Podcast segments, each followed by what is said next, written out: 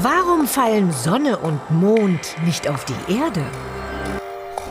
Die Schwerkraft sorgt dafür, dass wir am Boden bleiben. Je mehr Masse ein Körper hat, desto größer seine Schwerkraft. Die nimmt aber ab mit der Entfernung. In einem Karussell lässt sich die Schwerkraft überwinden. Je schneller wir uns drehen, desto stärker wird die sogenannte Fliehkraft. Sie wirkt der Schwerkraft entgegen. Satelliten und die internationale Raumstation umrunden die Erde so schnell, dass die Fliehkraft die Wirkung der Schwerkraft fast vollständig aufhebt. Das Gleichgewicht der beiden Kräfte bringt alles in die Schwebe. Auch die Himmelskörper unseres Planetensystems sind ständig in Bewegung. Alle kreisen um die Sonne im Zentrum.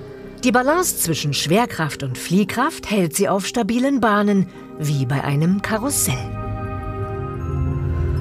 Unsere Erde saust mit 30 Kilometern pro Sekunde durchs All. Diese Geschwindigkeit und ihr Abstand zur Sonne bewirken, dass unsere Erde im Gleichgewicht ist zwischen Schwerkraft der Sonne und Fliehkraft ins All. Auch der Mond steht nicht still am Himmel. Seine Geschwindigkeit verhindert, dass er auf die Erde kracht. Und die Schwerkraft der Erde hält ihn auf seiner Bahn. Selbst die Sonne, die mit ihrer Schwerkraft alle Planeten auf ihren Bahnen hält, ist in Bewegung. Mit 220 Kilometern pro Sekunde kreist sie um das Zentrum der Milchstraße. Nichts steht still im Universum.